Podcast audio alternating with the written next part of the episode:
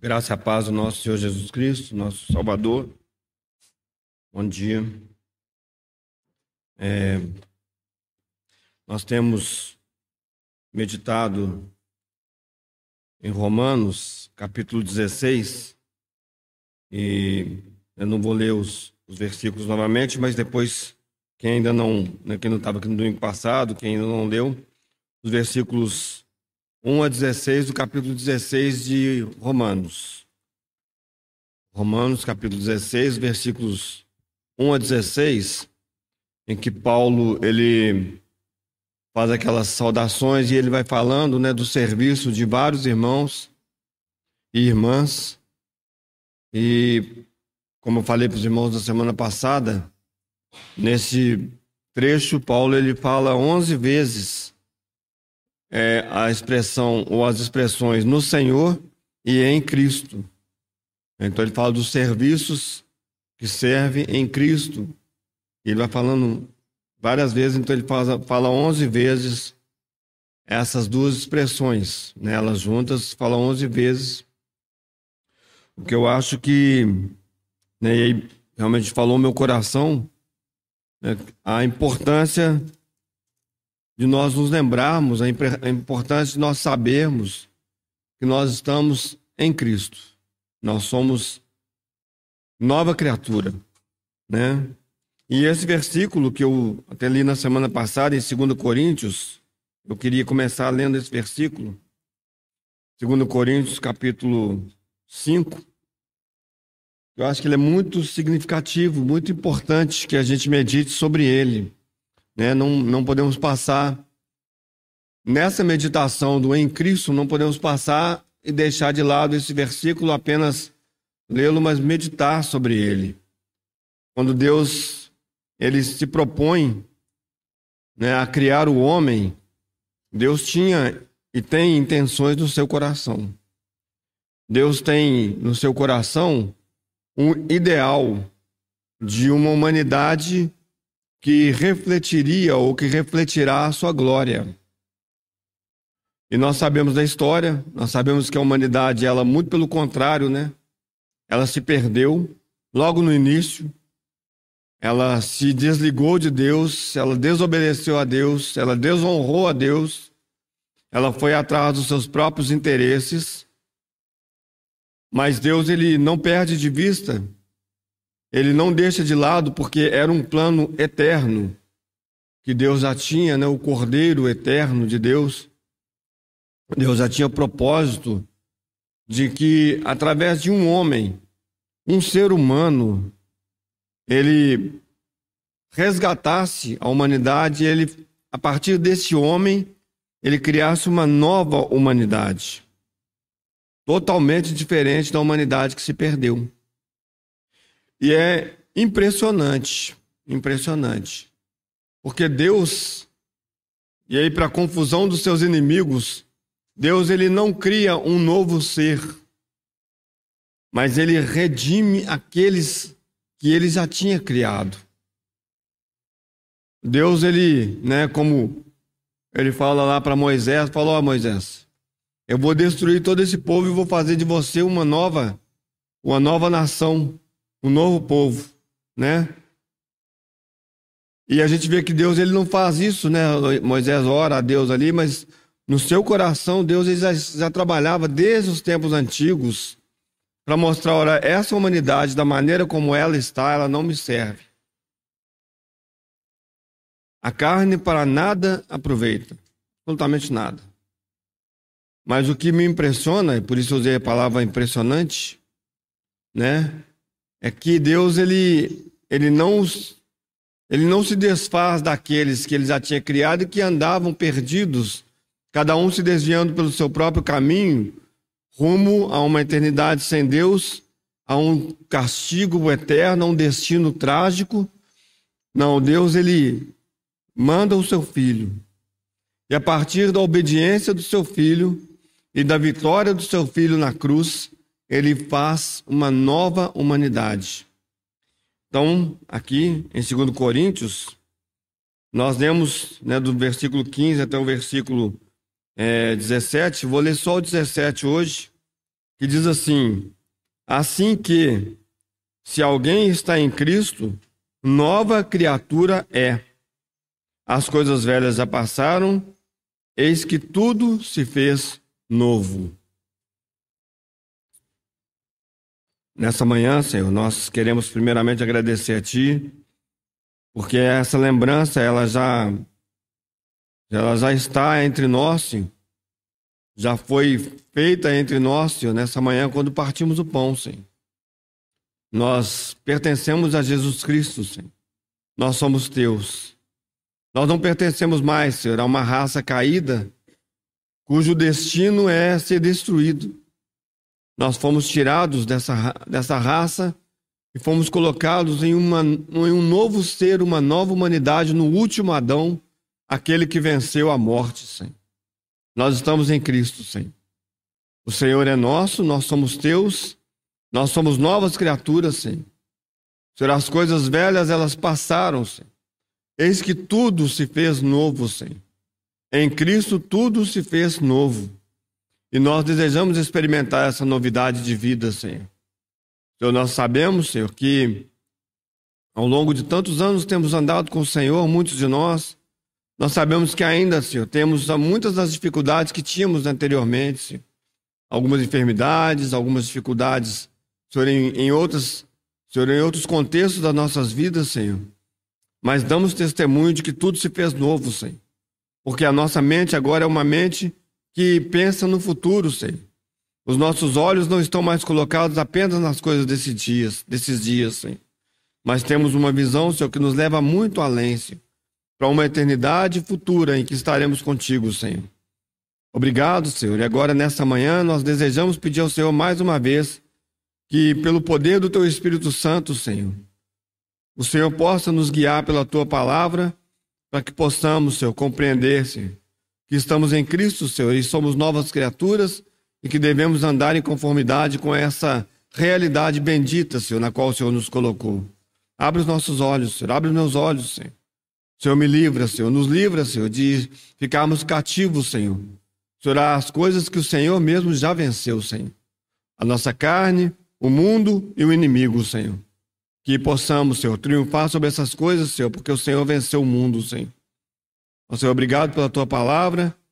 Senhor, e novamente pedimos a Ti, nos conduza através dela, para a glória do Teu nome, para o louvor da Tua graça, Senhor. Em nome de Cristo Jesus nós oramos. Amém. Nós temos, nessa perspectiva, é, meditado, usando aqui como, né, a, como o, um guia para a nossa meditação, né? E não deveria, e não pode ser diferente o Evangelho de João, a palavra de Deus. Na semana passada eu, eu tentei falar para os irmãos né, alguma coisa relacionada com o capítulo 13. E eu peguei então algumas coisas, porque, é, só lembrando, né? Porque o Evangelho de João. No Evangelho de João nós temos dois capítulos em que essa questão de estar em Cristo é muito, muito forte né? E são princípios muito importantes para nós. São capítulos 15 e capítulo 17. No capítulo 15, o Senhor ele nos lembra que ele é a videira verdadeira, né? E nós somos os ramos. Ou seja, nós estamos conectados na videira verdadeira. Né? Dali sai a graça, dali sai a seiva, dali sai a, a, o que nós necessitamos para vivermos uma vida coerente com é, o chamamento celestial que nós tivemos. No capítulo 17, o Senhor ele ora para que nós sejamos um, assim como ele e o Pai são um, nós sejamos um entre nós e nele. Né? Então, assim, é muito claro que ó, o apelo da palavra de Deus aqui no Evangelho de João e por toda a palavra de Deus é que nós sejamos como Cristo em Cristo. E é em Cristo que nós poderemos ser como Cristo. Né? Não, não tem uma outra maneira. Né? Não há outra, outra pessoa, não há nenhum energético, não há nenhuma outra, nenhum outro poder no universo que nos faça parecidos com Cristo que não seja o próprio Cristo. Né? Então, não adianta eu, eu, eu tentar né, dilacerar o meu corpo, pagar promessa, fazer qualquer uma dessas coisas para ser uma pessoa piedosa, porque o que me torna uma pessoa piedosa é ser, é estar em Cristo. Eu andar como Deus deseja que eu ande, só é possível estando em Cristo. Não tem outra forma.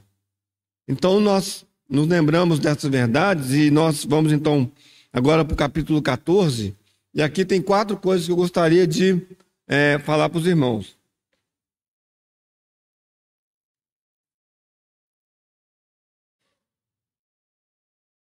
Capítulo 14 de João, ele começa de uma maneira bem interessante. Né? Ele começa com o Senhor dizendo assim, e, foi lembrado aqui agora há pouco, né, pelo Oséias. Não se turbe o vosso coração. Credes em Deus, crede também em mim. Na casa de meu pai há muitas moradas. Se não fosse assim, eu vou teria dito, pois vou preparar-vos lugar. E se eu for e vos preparar lugar, virei outra vez e vos levarei para mim mesmo, para que onde eu estiver sejais vós também. E aí, quando então o Senhor vai continuando, continua falando, né? Ele continua falando, mesmo vós sabeis para onde eu vou e conheceis o caminho, aí os seus discípulos vão interrogá-lo a respeito de né, qual é o caminho. Ele fala, eu sou o caminho, a verdade e a vida. Nesse início aqui, né, uma das coisas que eu gostaria de chamar a atenção dos irmãos é que há uma promessa para os seus discípulos, ali o Senhor já finalizando o seu ministério terreno, né, daqueles três anos, três anos e pouco que o Senhor esteve com seus discípulos, o Senhor dá uma promessa para eles muito real, né? E diz, e o Senhor diz: crede em Deus e crede também em mim, de que as coisas não estavam terminando naquele momento. Né? Daqui a pouco o Senhor estaria sendo crucificado. E os discípulos, eles iriam se desesperar, eles iriam fugir. Pedro iria negar o Senhor, né?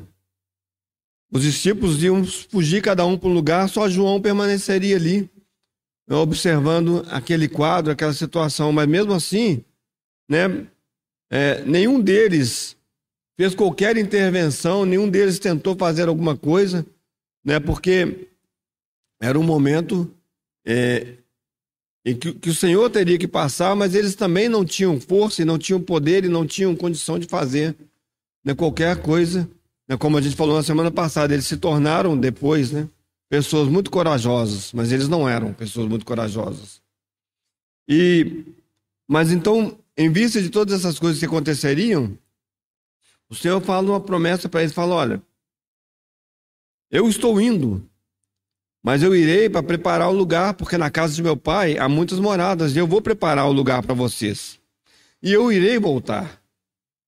Então, aqui no capítulo 14, nessa, nessa perspectiva de estar em Cristo, é também uma perspectiva de olhar para o futuro e falar: olha, as coisas não estão terminadas. Né? As coisas ainda, elas não acabam, elas não se resumem, a, a minha história não se resume aos dias que eu estou vivendo. A história dos discípulos do Senhor, aqueles onze que estavam ali com o Senhor, ela não se resumia ao momento em que eles estavam vivendo. E o Senhor queria mostrar isso para eles. Havia uma esperança, havia algo real que o Senhor estava dizendo para eles: olha, pode ter certeza, pode crer em Deus e pode crer também em mim. Eu vou mas eu vou preparar o lugar e eu vou voltar e vou levar vocês para mim. Essa é a primeira coisa que eu gostaria de lembrar para os irmãos. Estar em Cristo é olhar para o futuro, irmãos. É não ter olhos aprisionados nos dias que nós estamos vivendo. Esses dias, eles são dias de coisas que vão se perder no tempo. Daqui a alguns anos, as coisas que eu conquistei hoje, as coisas que eu tenho, elas não serão mais.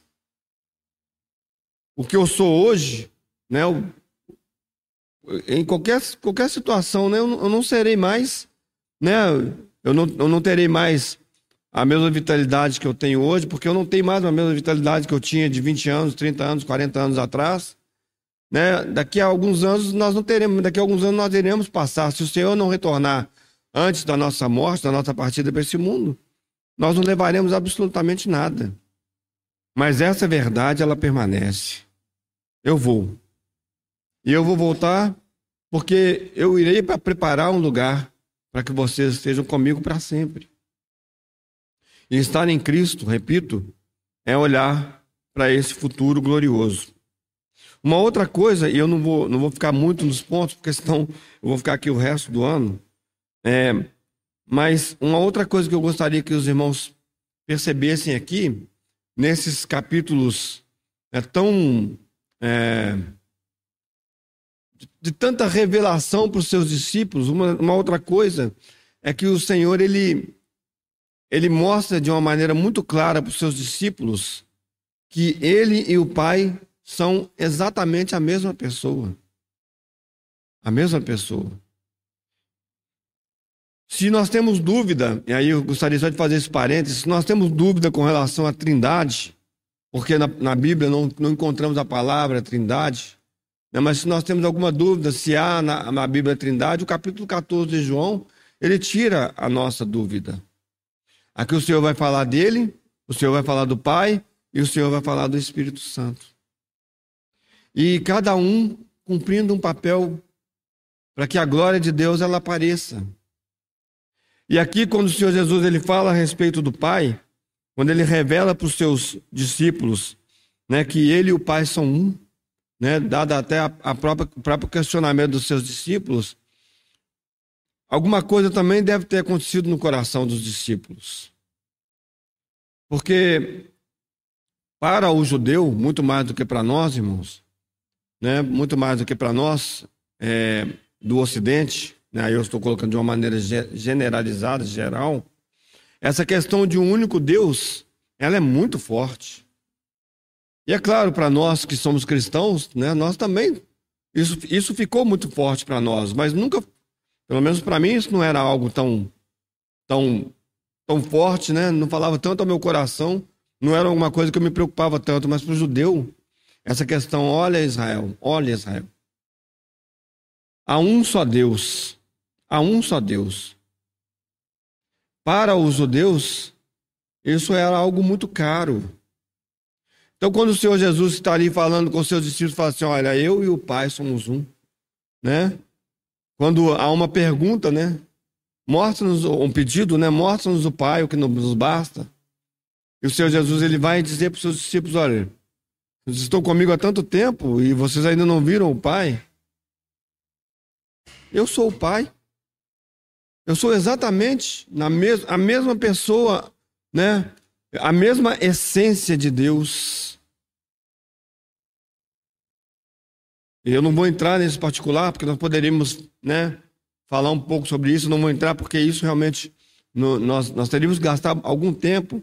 Mas eu, eu creio assim que naquele momento de crise e que havia um ambiente, e a gente sabe que ali havia um ambiente pesado, ali ao redor de toda aquela situação, porque o príncipe desse mundo ele preparava o seu ataque sob as ordens de Deus, né? Mas havia ali uma alguma coisa que iria acontecer em breve.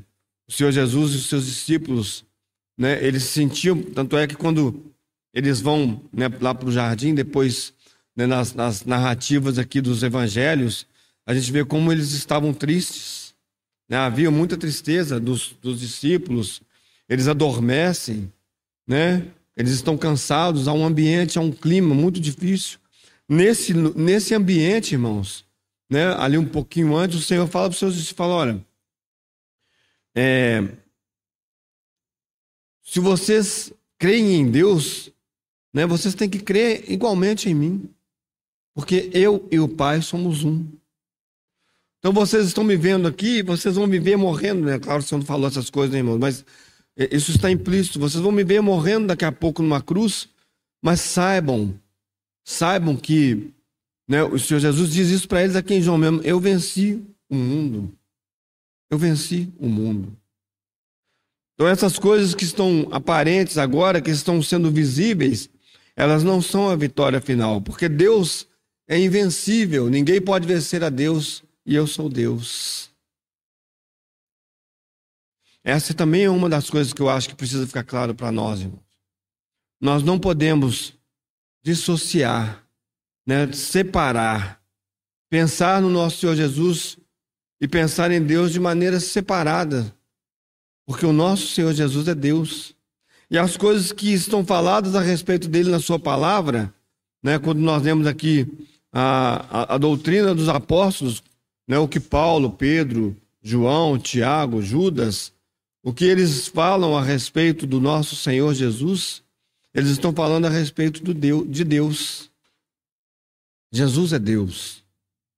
E quando o Senhor diz para nós assim: Eis que estarei convosco todos os dias até a consumação do século, isso deveria trazer paz para o nosso coração, porque é Deus dizendo para nós: tudo o que vocês veem, tudo o que acontece com vocês, está diante dos meus olhos.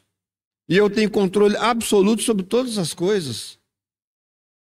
Ou você acha que Deus perde o controle sobre qualquer uma das situações que vem sobre as nossas vidas? Absolutamente. Então também a revelação que se dá para os discípulos, né, ela continua, né, ela continua sendo dada, e aqui o Senhor falando para aqueles homens, né, que depois sairiam para falar a respeito dele no mundo, é que, olha, eu e o Pai somos a mesma pessoa. Eu e o Pai somos um. Nós só temos um pensamento. Nós só temos um desejo. Tudo que eu estou fazendo é porque eu vi o Pai fazer, e tudo que eu faço é porque o Pai tem me dito para fazer. E é exatamente o que eu vou fazer. Também, nesse capítulo 14, o que eu acho interessante é que o Senhor Jesus ele, ele faz uma promessa para os seus discípulos. Fala assim: olha, tudo que vocês pedirem, tudo que vocês pedirem vai ser feito. Ó, irmãos, e, e como isso tem sido uma confusão no meio do, da cristandade, né? Porque já falamos sobre isso, também não vou me alongar nessa questão, mas é importante a gente lembrar que esse tudo que o Senhor fala aqui não é tudo o que eu acho, não é tudo o que eu penso, é tudo o que eu acho ou penso de acordo com o seu caráter de acordo com o seu propósito, de acordo com a sua vontade. Por isso que o Senhor Jesus, quando ele fala para os seus discípulos que eles pediriam tudo, ele não fala assim, não é o seu bel prazer, não é o que você acha que deve ser, mas é de acordo com a palavra de Deus. Depois os irmãos leiam novamente o capítulo 14. É de acordo com o caráter de Cristo, com o que ele é. Então, irmãos e irmãs, não é que qualquer coisa que eu peço em nome de Cristo, em nome do Senhor Jesus, o Deus tem a obrigação de fazer. Ó, oh, falou lá em nome de Jesus, agora eu tenho que fazer.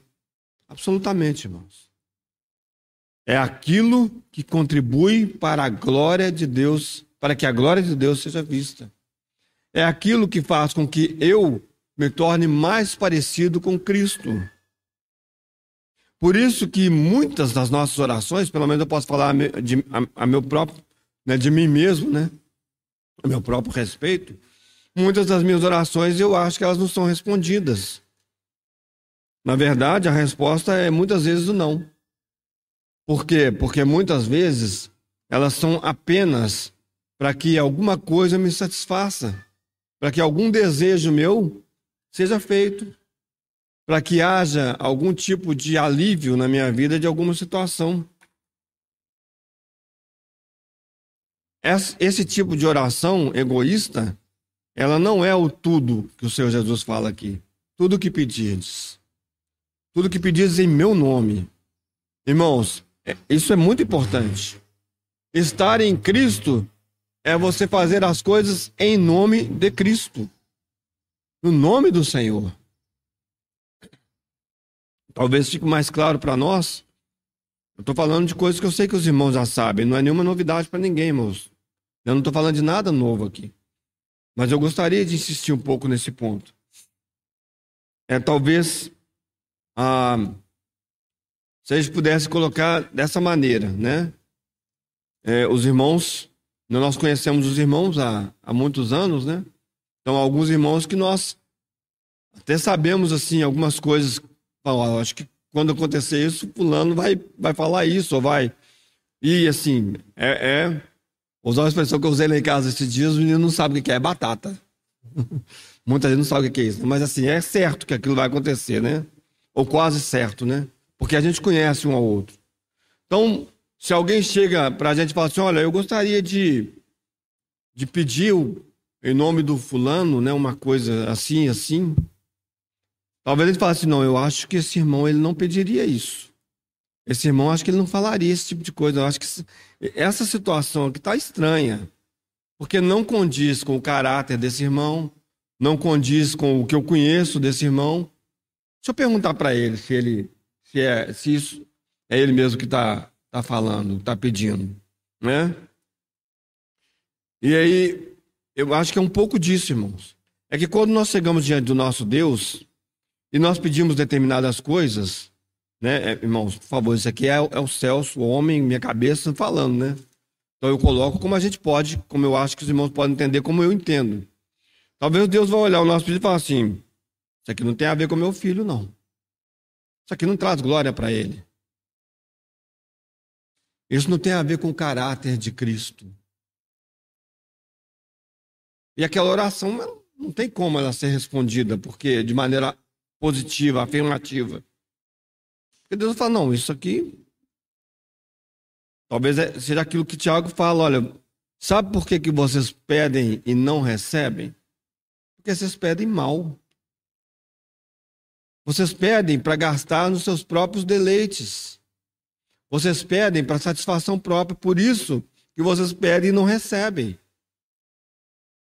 Mas quando você pede alguma coisa de acordo com a vontade de Deus, de acordo com o propósito de Deus, de acordo com o caráter de Cristo, aí sim, aí Deus se alegra em fazer conforme a sua vontade. Aí sim. Talvez seja também aquele exemplo da oração de Ana para ter filho, né? Porque Ana, ela ela orava por muito tempo ali para ter filho. E é interessante porque quando ela fala, Senhor, se o Senhor me der um filho, também não, não, não, não tomar isso como uma chantagem, né, irmãos? Se o Senhor me der um carro, aí sim, eu vou reunir, eu vou servir os irmãos, eu vou. Não é isso, né? Mas no propósito de Deus, levantar um homem né, que fosse julgar-se a Israel.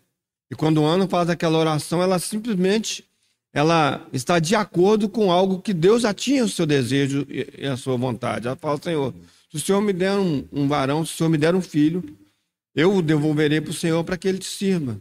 Eu falei, é isso que eu quero. Esse é o meu propósito, essa é a minha vontade. E da forma como eu creio, aquela oração é colocada no coração de Ana pelo próprio Deus. E Deus e a humanidade vão andando dessa maneira, irmãos. Deus tem os seus propósitos. Por isso é muito importante nós orarmos. Por isso é muito importante nós conhecermos a palavra de Deus. Por isso é muito importante nós tentarmos conhecer a mente de Cristo. E nós temos a mente de Cristo pelo Espírito Santo que habita em nós. Por isso que é um perigo para nós quando nós é, deixamos de ouvir o Espírito Santo, nós extinguimos o Espírito Santo, nós deixamos de ouvi-lo e nós começamos a fazer a nossa própria vontade. Nós entramos em muitos problemas, em muitas dificuldades por causa disso. Porque nós não conseguimos mais ouvir a Deus e nós não conseguimos mais entender qual é a vontade de Deus para as nossas vidas. E aí a gente começa a bater na porta de Deus para pedir coisas que Deus fala assim: não, não é isso. Não é isso que vai me glorificar. Não é isso que vai fazer com que você seja mais parecido com Cristo. E um outro ponto, o último desse capítulo 14, vamos passar agora daqui a pouco para o 15, também tem alguns pontos lá que eu gostaria de colocar nessa questão em Cristo, é que aqui Paulo, é que aqui o Senhor Jesus, ele, ele introduz, né, ele, ele já vinha falando a respeito do Espírito Santo no, no Evangelho de João, no Velho Testamento, né, nós temos aquela oração de, de Davi, fala, Senhor, não retire de mim o teu Espírito Santo. Né? Era ao longo da humanidade, a humanidade né, que estava próxima de Deus, ela entende que há um Espírito Santo de Deus, né, que, que ele, ele vinha sobre as pessoas, ele capacitava as pessoas, né? É, mas aqui o Senhor ele vai falar de uma maneira mais clara, e aqui também no capítulo 16, do Consolador, do Espírito Santo. Aqui o Senhor Jesus ele fala que ele vai para preparar esse lugar, mas ele não nos deixaria órfãos. Ele não nos deixaria sozinhos. Ele enviaria o seu Espírito Santo para estar conosco.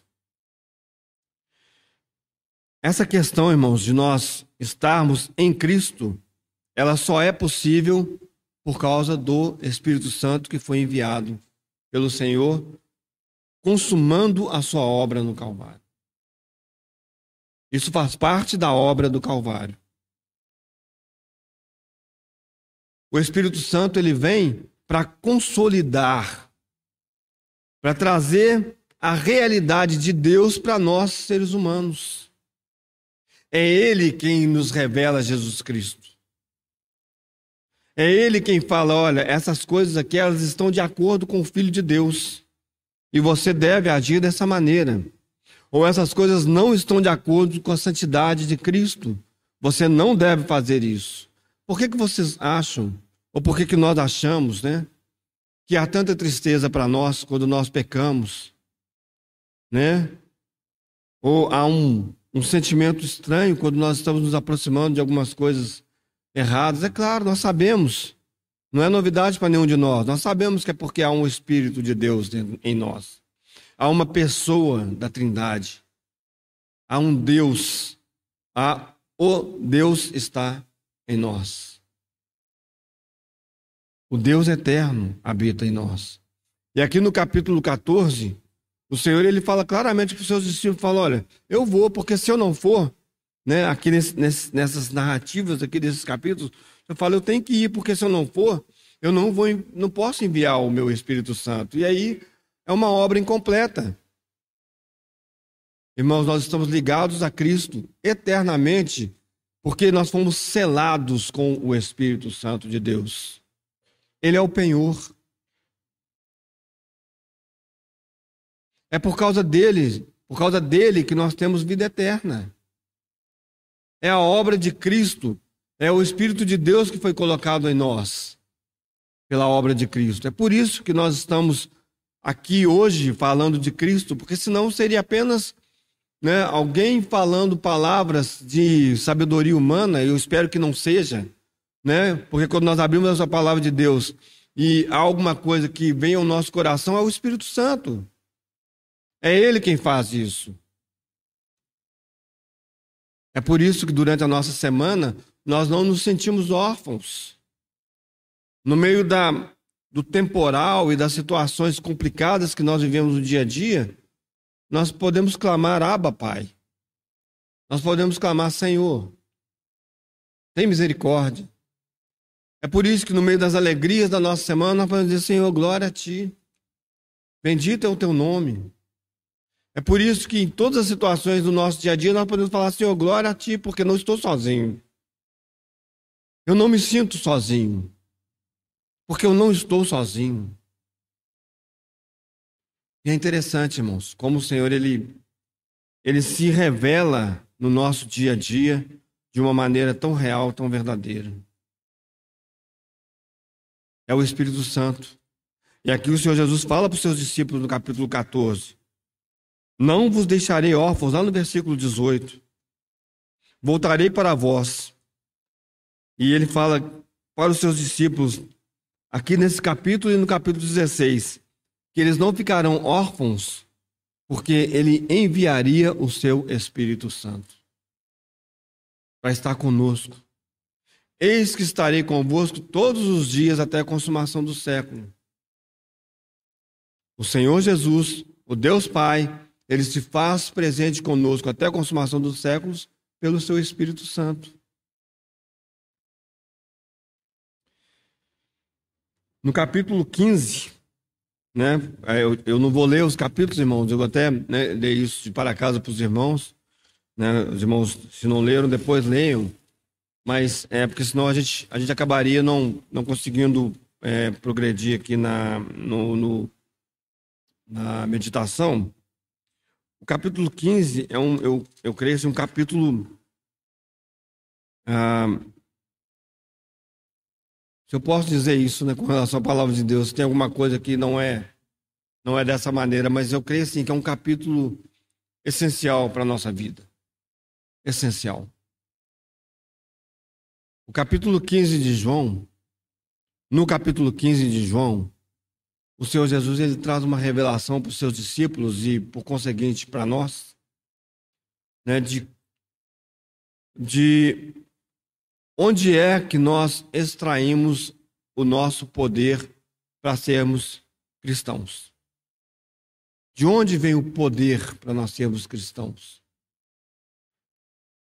Porque ah, e, e, hoje em dia, né, ah, essa expressão "eu sou um cristão", né, ela, ela se tornou sem poder em muitos casos, em muitos sentidos. Então, quando quando lá em Atos é dito para nós que os irmãos foram pela primeira vez chamados de cristãos, isso deve ter tido um significado tão, tão forte na época, tão algo tão poderoso, porque você distinguia um grupo de pessoas que eles eram como o seu mestre. Eles agiam como Cristo. Eles tinham características de Cristo. Não acredito absolutamente que eram pessoas infalíveis. Não acredito absolutamente que eram pessoas que não cometiam pecados. Mas eu creio que quando eles olhavam para aquelas pessoas, falavam assim: essas pessoas têm alguma coisa daquele homem, Jesus, que viveu nessa terra. Eles se parecem com ele.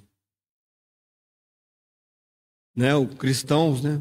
seguidores de Cristo ou de Cristo ou pequenos cristos. É uma expressão poderosa. E aqui no capítulo 15 de João, o Senhor fala: olha, vocês estão conectados em mim. Vocês estão. É, é de mim que vocês extraem, porque saia de mim poder para que vocês me representem nessa terra. Eu sou a videira verdadeira e meu pai é o lavrador. Toda vara que em mim não dá fruto, atire e limpa toda aquela que dá fruto para que dê mais fruto. Vós já estáis limpos pela palavra que vos tenho falado. Está em mim e eu em vós, como a vara de si mesma não pode dar fruto se não estiver na videira, assim também vós se não estiverdes em mim. Eu sou a videira, vós as varas, quem está em mim e eu nele, este dá muito fruto, porque sem mim nada podeis fazer. É, eu, eu morei, morei em casa por muitos anos, né? Desde, desde criança, né? Até pouco tempo atrás. E todas as casas que eu morei, é, primeiro com meus pais, minha mãe gostava muito de plantas, né? Depois onde eu fui morar, depois de casado, a gente tinha algumas coisas lá também. É, e eu, eu isso aqui eu consigo visualizar. Eu acho que quase todos nós, ou todos nós aí, conseguimos visualizar isso. Né? Que se você corta um, um ramo de uma árvore e você deixa, ele pode estar até perto da árvore, né? Deixa ele ali pertinho da árvore ali. Mas se ele não está conectado, ele morre. Ele seca. Né? Então, a sabedoria de Deus é impressionante, irmãos. Como é que ele pega coisas que nós conhecemos para falar de coisas que nós é, que, que são realidades espirituais que nós devemos conhecer. Então o Senhor Jesus ele, ele fala para nós aqui. Aqui ele fala essencialmente de nós sermos um com Ele, de nós estarmos em Cristo.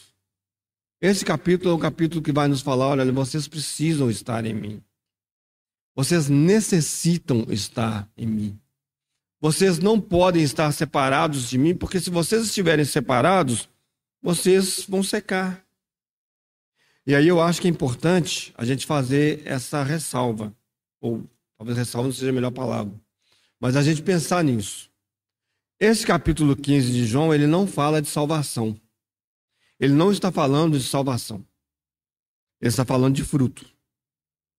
Ele está falando de uma vida frutífera, de uma vida que dá frutos para a eternidade, de uma vida que testemunha de Cristo, testemunha de Deus.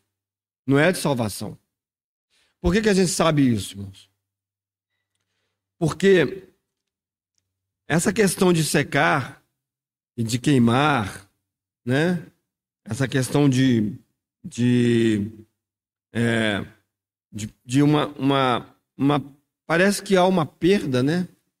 Ela é lembrada para nós, deixa eu ver se eu me lembro aqui, acho que é 2 Coríntios, capítulo.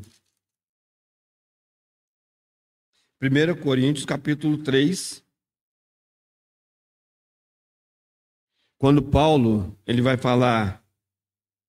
Então, nós colocamos esses, essas duas passagens, esse capítulo e essa passagem de Coríntios juntos. Eu acho que a gente pode começar a entender o que, que o Senhor vai dizer com relação a, a, ao ramo que não dá fruto ser cortado né, e, e ele secar e ser queimado. Então, olha só.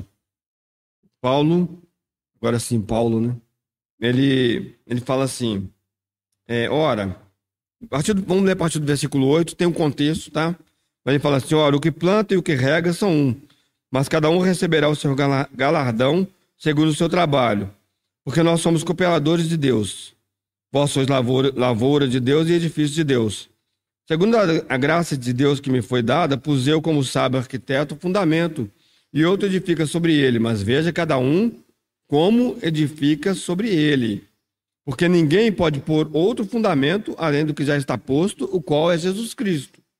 E se alguém sobre esse fundamento formar um edifício de ouro, prata, pedras preciosas, madeira, feno, palha, né? A obra de cada um se manifestará. Na verdade, o dia a declarará, porque pelo fogo será descoberta, e o fogo provará qual seja a obra de cada um. Se a obra que alguém edificou nessa casa, nessa parte, permanecer, esse receberá galardão. Se a obra de alguém se queimar, sofrerá detrimento, mas o tal será salvo, todavia, como pelo fogo. É, ele fala: Não sabeis vós que sois o templo de Deus e que o Espírito de Deus habita em vós?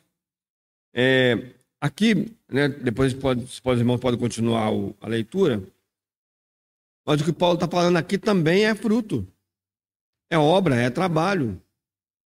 Né? Nós, nós trabalhamos né, numa linguagem figurada, nosso, nosso trabalho ele tem que dar algum fruto. Né? O que Paulo está falando aqui, irmãos, é que se o nosso fundamento não for Cristo, tudo que nós fizermos será queimado, porque não vem dele, não é a seiva da videira, não é a vida da videira que fez com que esses frutos desaparecessem. É uma produção humana e natural. Por isso que nós insistimos e continuamos insistindo para que todo pecador Creia no Senhor Jesus para ser salvo. Porque as melhores obras que você pode fazer não te salvarão. As boas obras não levam ninguém para uma eternidade com Deus. Vai ser muito frustrante para muitas pessoas que gastaram a sua vida fazendo boas obras, mas que não estavam conectados com Cristo. Isso é uma coisa. A outra coisa vai ser muito frustrante para nós quando chegarmos diante do Senhor no dia, naquele dia, e nós entendemos que toda obra que nós fizemos, ela foi uma obra apenas de madeira, de feno e de palha. Eu não usufruí, eu não permiti que a vida da videira verdadeira produzisse frutos em mim, porque eu achava, na minha ignorância, nos meus desejos, no meu egoísmo, eu achava que eu poderia fazer alguma coisa para Deus. Irmão, se lembra? Eu falei isso há pouco tempo atrás para os irmãos aqui, né? aqueles versículos que realmente foram. Aquele versículo foi uma bênção para mim, abriu meus olhos para muitas coisas, quando em Efésios Paulo diz que há boas obras para nós andarmos, mas são boas obras que Deus de antemão preparou para nós. Como é que eu sei? como é que essas coisas elas podem ser verdade para mim? Como é que eu posso viver dessa maneira? Quando eu estou conectado em Cristo. Quando Ele é minha cabeça. Quando Ele me diz o que eu devo fazer e o que eu não devo fazer. Nós precisamos pedir a Deus para que Ele nos sensibilize. Nós precisamos pedir a Deus para que Ele nos sensibilize para a obra do teu Espírito, do seu Espírito Santo. Nós precisamos ficar sensíveis à voz do Espírito Santo. Por isso que também, que também nós corremos o risco de extinguir o Espírito Santo de Deus, ou apagar, ou abafar, como algumas versões dizem. Não é que o Senhor ele não deseja falar. É como o Senhor fala lá em, em Isaías. Olha, minha mão ela não está encolhida para eu não abençoar. Mas os seus pecados fazem divisão entre você e eu. E essa divisão é que impede você de ser abençoado. E o problema então é esse, é que muitas vezes eu acho que eu posso andar satisfazendo os meus desejos, vivendo da maneira como eu acho que devo andar e tentando fazer a obra de Deus. Como se isso fosse satisfazer a Deus. É diferente, irmãos. É diferente de nós desejarmos ardentemente seguir o Senhor e tê-lo como Senhor das nossas vidas e tropeçarmos e temos algum tipo de dificuldade, discutimos com a nossa esposa, com a esposa discutirem com o marido, e sermos rudes com os nossos filhos, e os filhos desobedecerem os pais. Em alguns momentos da nossa caminhada é diferente. É diferente de quando eu falo assim: olha, esse, esse tipo de situação aqui eu quero. Por isso, eu vou fazer do jeito que eu acho que. Eu nem vou consultar a Deus, porque pode ser que Deus ele fale alguma coisa diferente. Então, não, como eu quero tanto, e eu vou me enrolando na minha vida, né? Até o momento em que Deus, na sua fidelidade e misericórdia, né? Porque todas as coisas para mim, eu creio, todas as coisas elas elas vêm de Deus para nossas vidas, né? Deus, na sua misericórdia, me mostra como você é incapaz, como você não consegue você mesmo, né? Com a sua mente, fazer coisas que agradem a Deus, como você deseja apenas coisas que te agradam e que fazem o bem, o seu próprio bem, né? Então, irmãos, é muito importante essa, esse capítulo 15, né? Ah, quando o Senhor ele vai revelar para nós que ele é a videira verdadeira. E é interessante essa expressão, né? Porque não é que o Senhor é um tipo da videira, mas o Senhor é a videira verdadeira. Quando você olha para uma videira nesse mundo, ela é um tipo de Cristo. Não é o contrário. Ele é a videira verdadeira. Se você quer dar frutos, se você quer dar fruto, você tem que estar conectado. Eu acho bonito também nesse capítulo, irmãos. Irmãos e irmãs, né? Eu acho bonito nesse capítulo que o trabalho conjunto do Pai, do Filho e do Espírito Santo, né? Porque o Senhor Jesus ele não fala assim: todo ramo que está em mim eu corto. Ele fala: não, todo ramo que está em mim não dá fruto, o Pai corta. Há um trabalho, irmãos. Há um trabalho eterno. Há um trabalho que está sendo feito hoje nas nossas vidas pela Trindade, por Deus Pai, Deus Filho e Deus Espírito Santo, para que você e eu sejamos como Cristo, para que você e eu expressemos a vida de Cristo.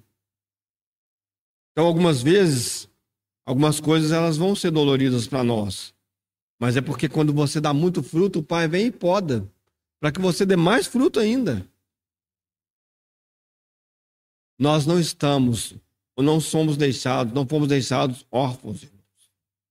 Há um trabalho de Deus constante nas nossas vidas, constante. Então, talvez passe um pouco, né, por aquele sentimento que Paulo ele expressa lá, né, quando ele fala, olha, para que eu não me ensoberbecesse, né, foi colocado, foi enviado um, um, um servo de Satanás para mesmo bofetear. Né? Porque imagine uma pessoa que esteja dando muito fruto. Né? Eu não sei, irmãos, como é que Deus vai tratar na vida de cada um de nós. Mas, com certeza, irmãos, em algum momento da sua vida em que você estiver dando muito fruto, né, o Pai vai falar: agora deixa eu podar. Para que você dê mais fruto ainda. E isso é muito bonito, é muito interessante. Eu me lembro né, nessa questão de morar em casa. Eu lembro que a gente tinha uma goiabeira no fundo de casa. Acho que eu já contei isso para os irmãos aqui. A gente tinha uma goiabeira no fundo de casa lá. Eu não sou uma pessoa do campo, né? Eu, assim, eu, eu sempre tive planta na minha casa, mas eu não cuidava. Minha mãe cuidava. E a Rosa gosta de cuidar. Então, eu... aí um dia ela caiu na bobagem e me pediu para podar, para podar a goiabeira lá, né? Eu fui lá e acabei com. Tirei todos os ramos, né? Ficou só o, praticamente só a, a, a, árvore, né? Sem os ramos, sem nada, né? Quando a Rosa olhava, falou, nossa, você matou a goiabeira. Porque se tirou tudo, né? Algum tempo depois, ela começou a dar uns raminhos. Ela nunca deu tanta goiaba quanto ela, ela nunca tinha dado tanta goiaba quanto ela deu né? depois que ela, que ela foi podada, né? Eu vi isso como algo assim espiritual para mim, né? um, um, um aprendizado, irmãos.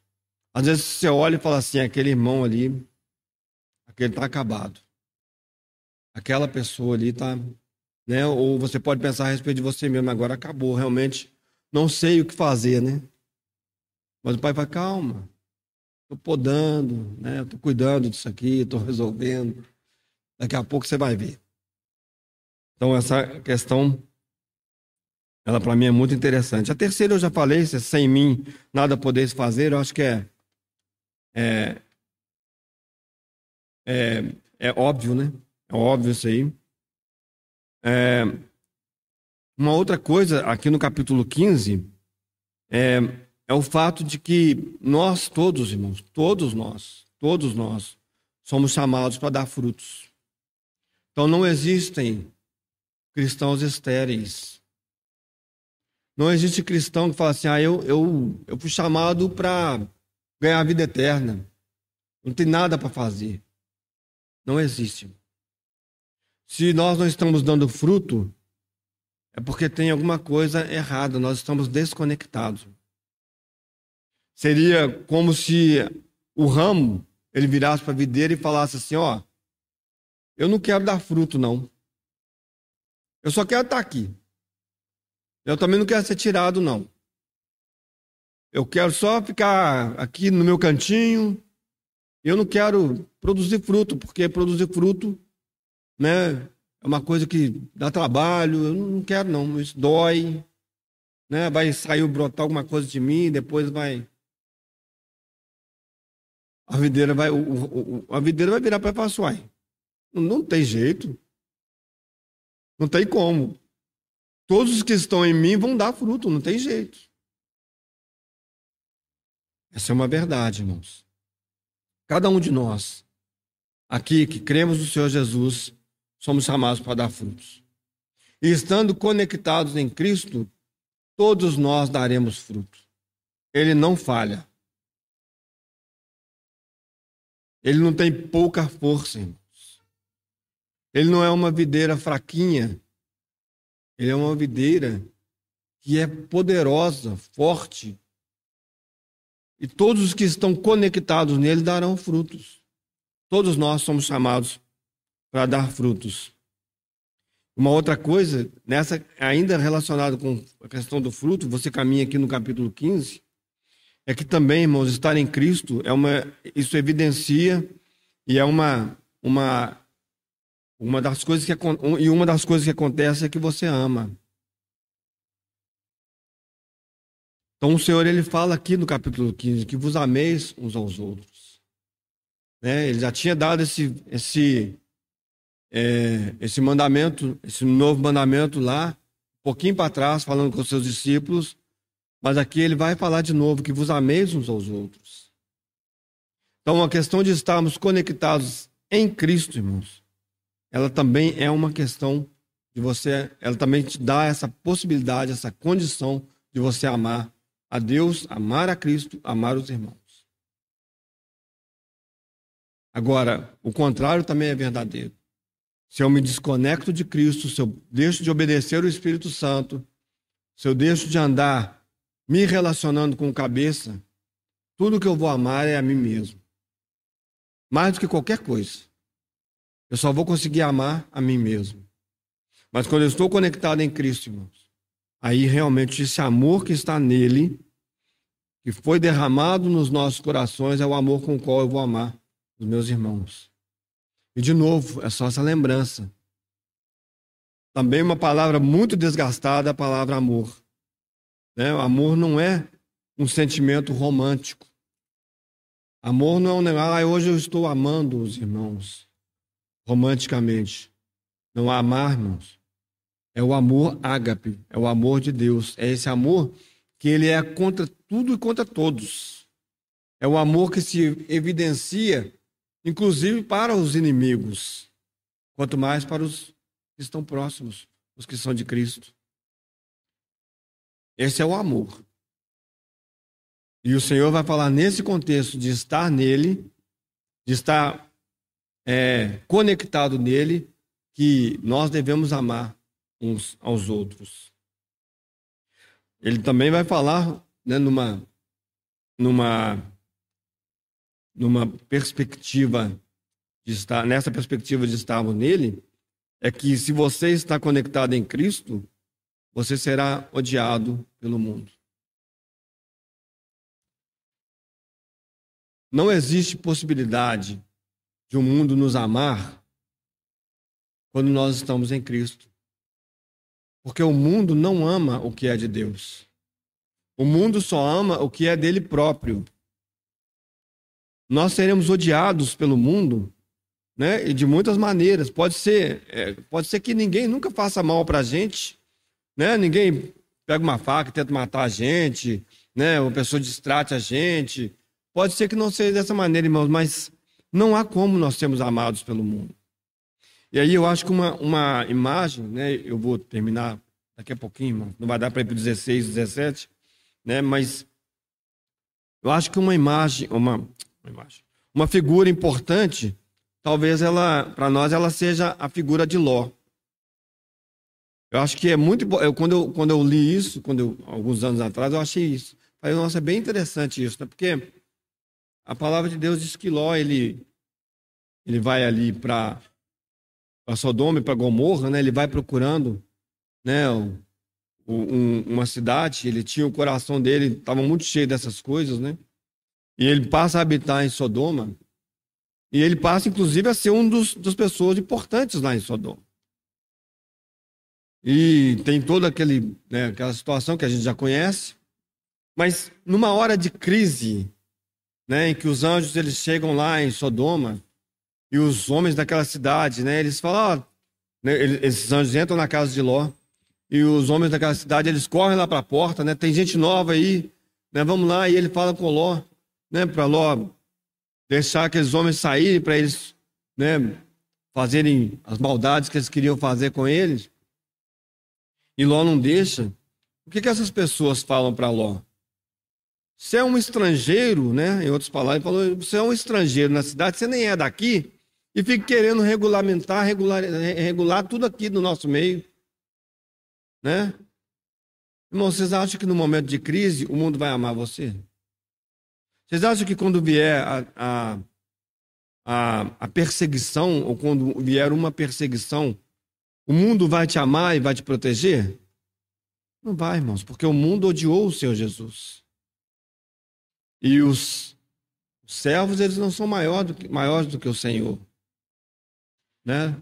Eles não são maiores do que o seu mestre. Se eles fizeram assim, o Senhor Jesus disse: se fizeram dessa maneira comigo, eles vão fazer com vocês também.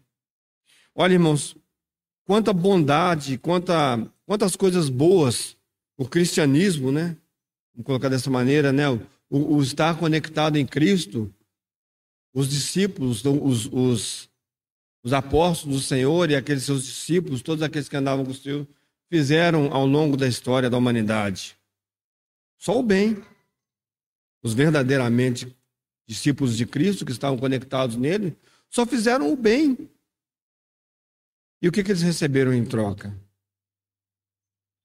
que, que eles receberam em troca, irmãos?